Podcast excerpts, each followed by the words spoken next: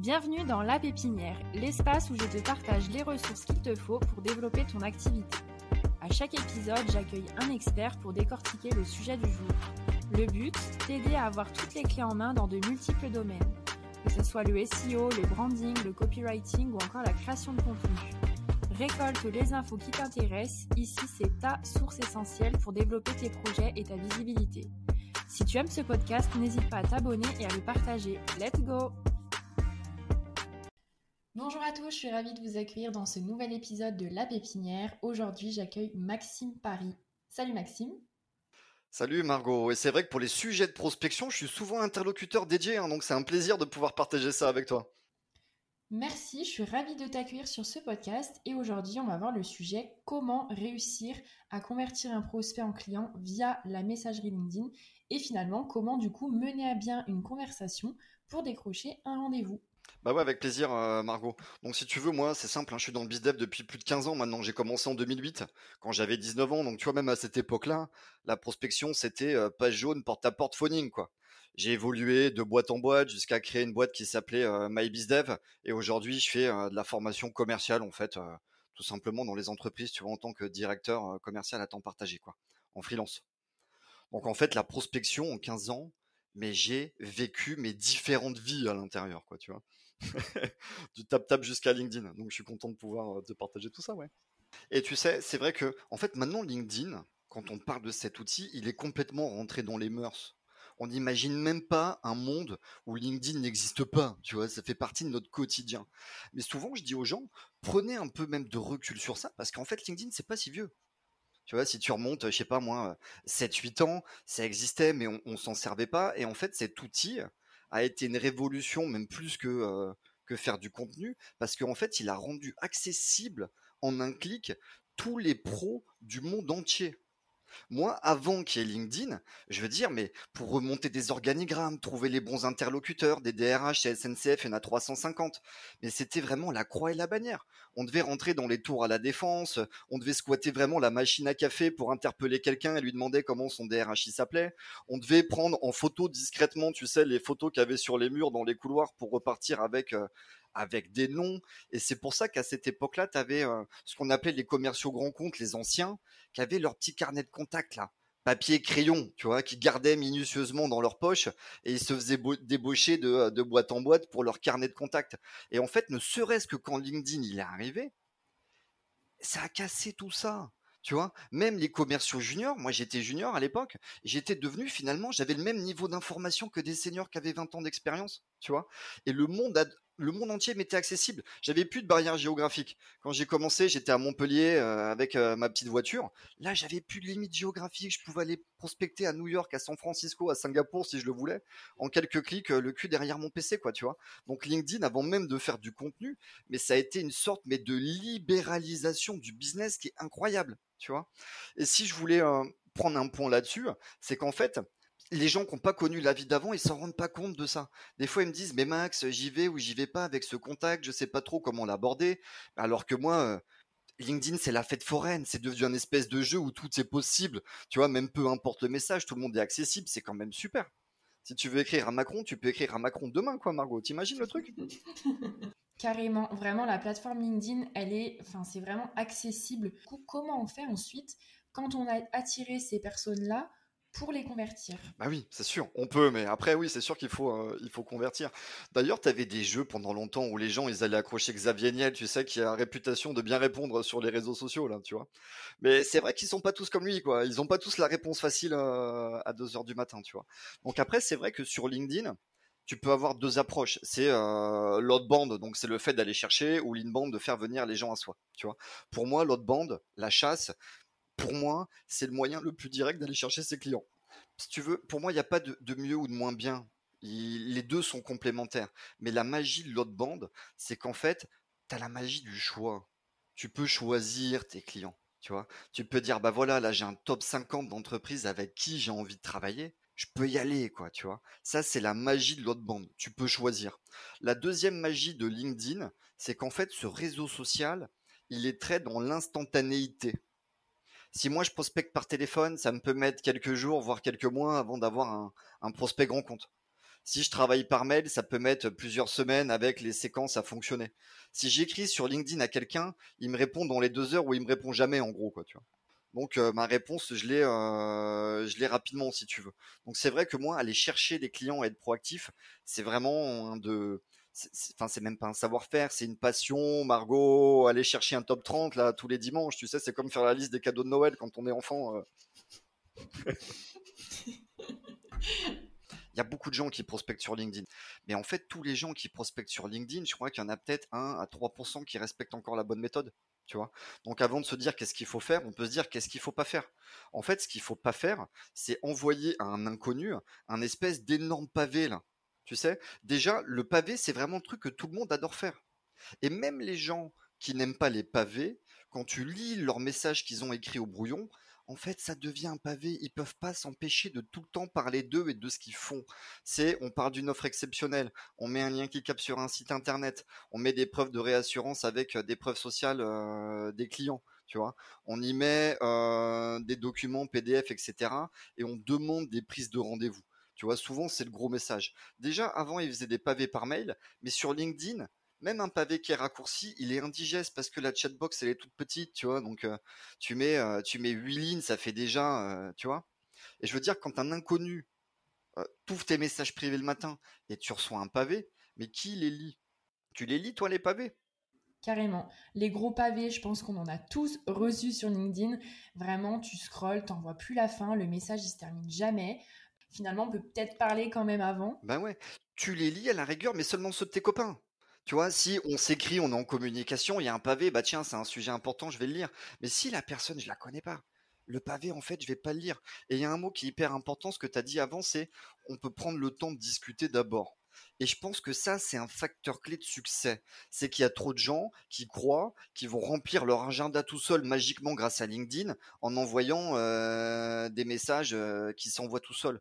Mais en fait, l'objectif, il n'en est pas encore là. L'objectif sur LinkedIn pour un premier message, il est de briser la glace et d'engager une conversation tu vois?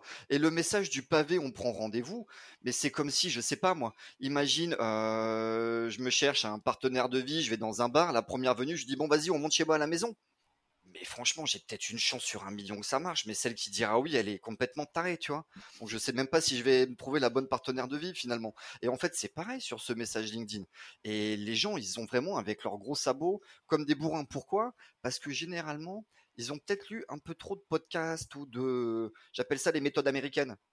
Tu sais, les méthodes américaines, c'est les gens ont pas le temps, faut aller droit au but, propose tout de suite ce que tu veux.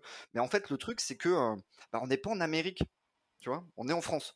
Et en fait, en France, on aime bien prendre le temps, connaître les gens, euh, échanger deux trois phrases, juger de la pertinence d'une offre, et après prendre euh, un meeting. En fait, ça, ça va moins vite, tu vois. Donc souvent, dans ce, euh, dans ce facteur-là, il nous faut des messages si on veut faire une conversation, mais qui pose des questions. Et si on veut faire un échange, la question qu'il faut poser, c'est pas une question fermée où on répond oui non. C'est une question ouverte. Comment vous faites? Pourquoi vous faites? Euh, Qu'est-ce que vous faites? Tu vois ce que je veux dire? Et après, je pense qu'il y a un deuxième facteur clé de succès dans l'autre bande, c'est le facteur clé de la répétition. Ça, c'est pour toute démarche de prospection. Il y avait Salesforce qui nous disait il y a 10 ans, et c'est toujours vrai, qu'ils font à peu près 7 points de contact avant de transformer un, euh, inconnu en euh, rendez-vous. Nous, à l'époque, il y a 10 ans, on appelait 10 fois au téléphone. Il y avait ça. Là. 7, 10 fois, on passait nos journées à ça. Mais l'idée, peut-être maintenant, c'est sur LinkedIn, on peut envoyer plusieurs messages. Tu vois, les gens, c'est un réseau qui est instantané, on passe vite dessus. Des fois, il y a des messages, on les voit, mais on répond pas tout de suite. En fait, on n'y pense plus. Et ça fait plaisir de se dire, ah bah tiens, il m'a relancé deux jours après, ça le fait remonter, quoi, tu vois pour pas le perdre en fait, tout simplement, tu vois? Donc faut pas hésiter en fait à relancer. Mais si on relance pour faire un pavé d'un autre pavé, là c'est terrible, tu vois? Donc si on part de ce truc que on veut poser des questions et créer un échange et relancer, il faut en fait segmenter ces messages. Et souvent je dis aux gens, sur un message LinkedIn, il y a deux bonnes pratiques où on peut se comparer dans la vie réelle. Un, il faut discuter comme si on discutait un enfant de 5 ans. Un enfant de 5 ans, tu vois, il a la même attention que nous quand on est sur LinkedIn. Tu en termes de concentration, quoi. C'est pareil. Et un enfant de 5 ans, si tu veux qu'il comprenne, il faut segmenter tes phrases. Moi, j'ai un neveu, Timothée. Je lui dis pas, Timothée, lave-toi les mains, après on passe à table, tu mets ta bavette, on mange et à la sieste. Il va rien comprendre, il va aller à la sieste avec euh, sa knacky à la main, là, tu vois. Mais euh, je lui dis, Timothée, lave-toi les mains. Allez, Timothée, on passe à table. Timothée, allez, mets ta bavette. Tu vois, je segmente en fait les messages pour que les messages soient courts. Et finalement, c'est un petit peu ça le, facteur clé de succès. Dans les pavés, souvent, il y a à peu près 3, 4, 5 valeurs ajoutées. Mais segmentez-les, découpez-les tu vois, et commencer par un message au lieu de parler de vous, mais poser une question pour flirter. Et que la personne vous réponde ou pas, ça vous fera une accroche pour le message 2. Je vous posais cette question-là parce qu'on travaille avec Monsieur Martin qui faisait ça, et en fait, on va avancer dans une sorte de conversation. Ça, c'est le premier truc.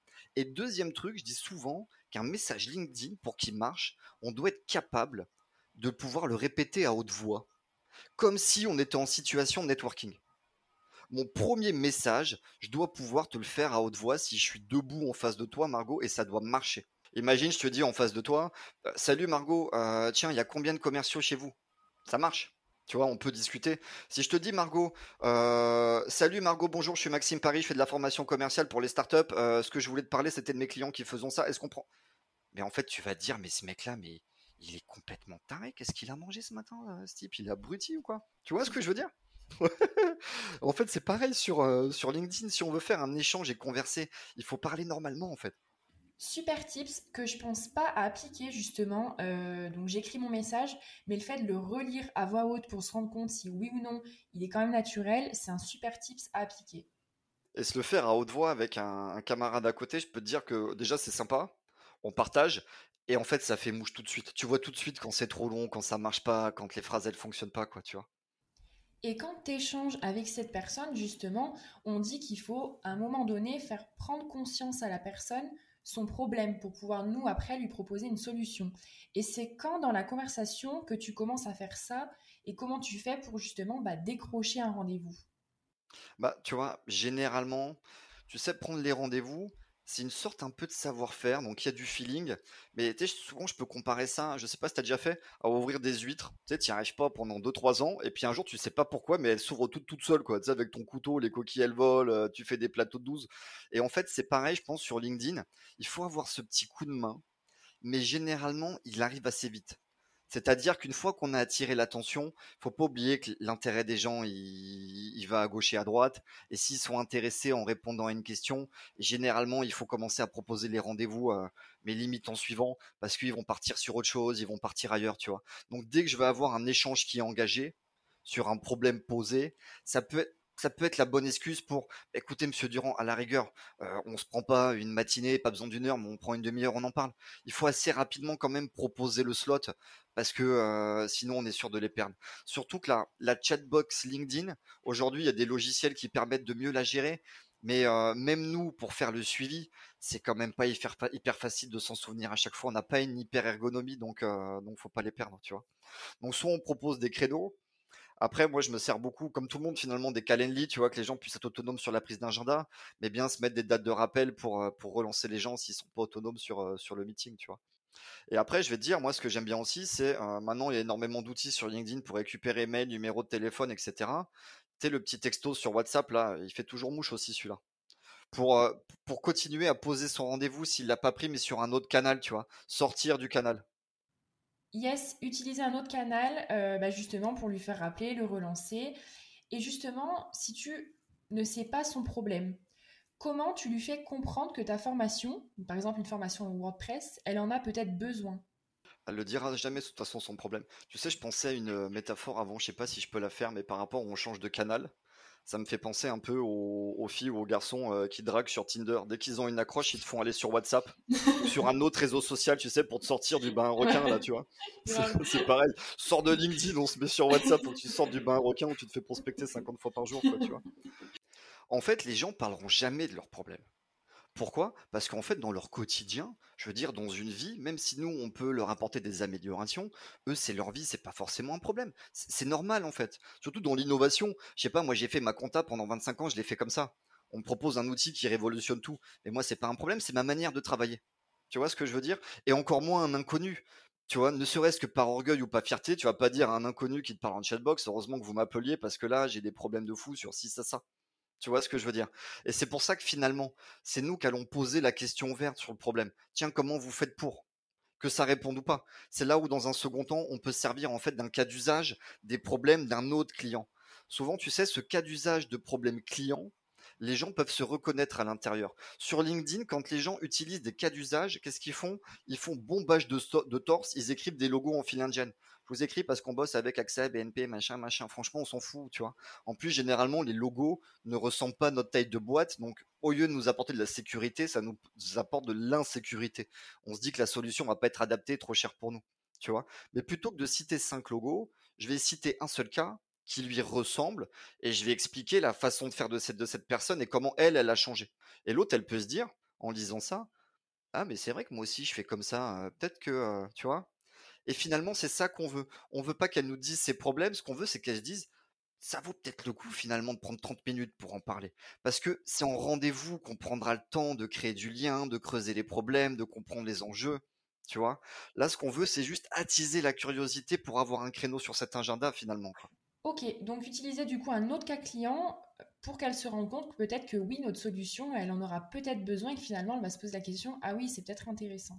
Oui, tu vois, ou que ça vaut le coup qu'on prenne un rendez-vous ensemble, qu'elle y perdra pas son temps, tu vois, que dans cette démo de 30 minutes, ça va être un rendez-vous de travail qui va lui apporter de la valeur, qu'elle achète ou pas derrière, mais au moins si on se connecte ensemble en visio ou en rendez-vous, elle va apprendre des choses et elle sortira avec quelque chose de pratique et de professionnel, quoi, tu vois?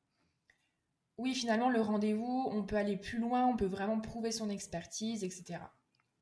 Bah ouais, prendre le temps de comprendre, prendre le temps de poser des questions, de comprendre les enjeux, et puis même nous de savoir si on peut vraiment l'aider, quoi, tu vois, finalement. Euh, ouais.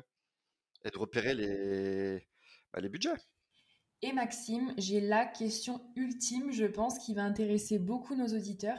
Quel est ton secret pour closer rapidement Si tu veux bien nous le dévoiler? Ouais, conseil unique ultime, euh, Margot. Est-ce que je te le dis ou est-ce qu'on met un formulaire avec un lien carte bleue là pour euh, un événement exceptionnel qu'on organisera dans quelques semaines? T'imagines un conseil ultime comme ça gratuit euh? Moi je suis un bizdev, Margot, hein, j'ai pas honte hein, de vendre, hein, je suis fier. Mais tu sais, ça pourrait être celui-là le conseil. C'est, je vois trop de gens qui se posent des questions, qui, qui hésitent, qui sont trop passifs, qui ont envie, qui y vont pas. Et en fait, j'ai envie de leur dire, mais soyez fiers de vendre mais soyez fiers de vous, soyez fiers de vos solutions, soyez fiers de parler aux gens. Tu vois, tout le monde fait des messages cachés ou des messages machins en espérant avoir des leads ou faire des affaires. Je sais pas si tu as vu, mais il y a deux semaines, moi j'ai fait, je sais pas, 8 ou 9 posts, dont 5 dans la même journée, où en dessous j'ai dit aux gens, passez votre carte bleue, votre Amex Black, même vos tickets resto sur le formulaire en dessous. J'étais fier en fait d'aller chercher des budgets, je suis fier de vendre, parce que je suis sûr que mes solutions, elles apportent de la valeur. Tu vois, il n'y a pas de honte en fait à aller chercher des clients. Au contraire, je pense que c'est l'acte le plus noble dans une entreprise, c'est d'aller chercher des clients. Quand on fait du bizdev, en tant que bizdev ou même en tant que fondateur avec la casquette, je veux dire, on va chercher du budget et c'est ce qui permet à la boîte de grossir, de créer des postes, de créer du produit, de faire des séminaires, de faire de la, la cohésion en groupe. Il n'y a rien de plus noble de ça en fait, tu vois? C'est l'avant-centre, on est là pour marquer des buts et on est là pour représenter finalement tout le travail qui a été fait derrière. Donc ne vous posez pas trop de questions, euh, ne vous n'ayez pas peur du regard des autres, mais passez à l'action et allez-y. Et puis les gens, ils vous diront oui ou ils vous diront non. Tu sais, si moi j'ai fait dans ma carrière, je, je, peux même pas te compter le nombre de closings que j'ai fait. Ça fait 15 ans que je fais ça, des clients. Je peux en signer 15, 20 euh, par mois, ça dépend des offres, tu vois. Mais et en fait, on retient que ça. Mais les gens, ils se souviennent pas que j'ai pris 60 000 bâches, tu vois. J'ai pris 60 000 bâches, j'ai toujours le sourire j'ai mes premiers cheveux blancs qui sont arrivés là, mais ça c'est pas à cause des clients, c'est à cause des bizdev là quand je faisais du recrutement, tu vois. Euh, et en fait finalement tous les échecs et toutes les bâches qu'on prend, on les oublie et c'est pas important. Ce qu'on se souvient, c'est euh, les clients qu'on a qu'on a récupérés. Et tu sais sur LinkedIn, moi je me suis même fait des amis. La première personne que j'ai contactée sur LinkedIn en appel sortant, D'ailleurs, c'était Julien euh, Derimer, il fait du conseil en management. C'est devenu mon ami. On est parti en vacances euh, il y a deux ans à la montagne ensemble. Tu vois ce que je veux dire? Il y en a plein des histoires comme ça qui sont formidables. Des gens sur LinkedIn, à la base, on n'a peut-être pas fait de presta, mais c'est devenu des copains de la vie du quotidien, quoi, tu vois Carrément, je te rejoins là-dessus. Sur les échanges LinkedIn, c'est vrai qu'il y a vraiment le côté relationnel, mais aussi le côté promo. On n'ose pas forcément faire des posts pour promouvoir nos services, et finalement, bah, c'est un petit peu aussi le but de LinkedIn donc on veut, on veut vendre. Bah ouais, c'est ça, tu vois. Une dernière punchline que, euh, que je te réserve, tu sais, c'était par rapport à cette notion d'inbound. Ce que je trouvais génial avec LinkedIn, c'est que en fait maintenant, tout le monde a le droit d'être sexy. Tu vois, dans le monde qui n'était pas Internet, on était soit sexy avec euh, la beauté physique, homme ou femme, soit on était sexy euh, à l'école ou dans le monde pro par rapport à ses diplômes tu vois. Mais aujourd'hui, grâce à LinkedIn, même si on n'a pas de diplôme et même si on est moche, on peut attirer des gens vers nous. Tu vois, tout le monde a le droit d'être sexy aujourd'hui grâce à ce réseau social-là, tu vois. Moi, dans la vie au quotidien, il n'y a jamais personne qui est venu vers moi. Ça n'est jamais arrivé, tu vois.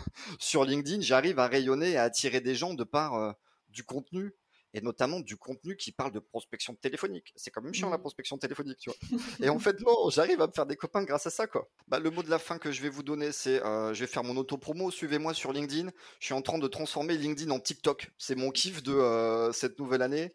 Je fais des vidéos très axées vente et prospection. J'en fais tous les lundis et tous les jeudis. Et puis, euh, et puis on partage, quoi. Vraiment meilleure fin sur ce sujet. On peut pas faire mieux. Donc vraiment, merci beaucoup, Maxime pour tout ce que tu nous as partagé. Je mettrai évidemment les liens pour te retrouver dans la description comme d'habitude. Et moi, je vous dis à bientôt pour un prochain épisode. Merci Maxime. Merci Margot. Bye. Merci à tous de nous avoir écoutés. Si vous aimez ce podcast, vous pouvez vous abonner, en parler autour de vous et laisser 5 étoiles sur votre plateforme favorite. Et moi, je vous dis à bientôt pour un nouvel épisode de La Pépinière.